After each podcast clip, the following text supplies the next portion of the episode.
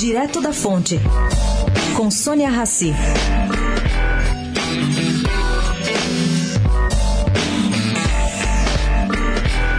Se a ministra Carmen Lúcia, presidente do Supremo Tribunal Federal, e Eunice Oliveira, presidente do Senado, não tivesse sentido bom senso e jogado para essa semana a votação do caso Aécio no Congresso, estaria posta aí uma situação paradoxal.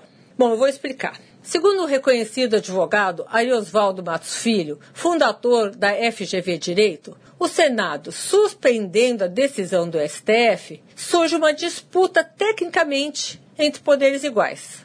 E uma decisão jurídica dessa natureza só pode ser efetivada com a concordância do outro poder, com a concordância entre eles. Já o ex-presidente do Supremo, Sidney Chances, por sua vez, se assustou com a decisão ele concorda com o argumento do Supremo de que a medida cautelar contra Écio não equivale à pressão.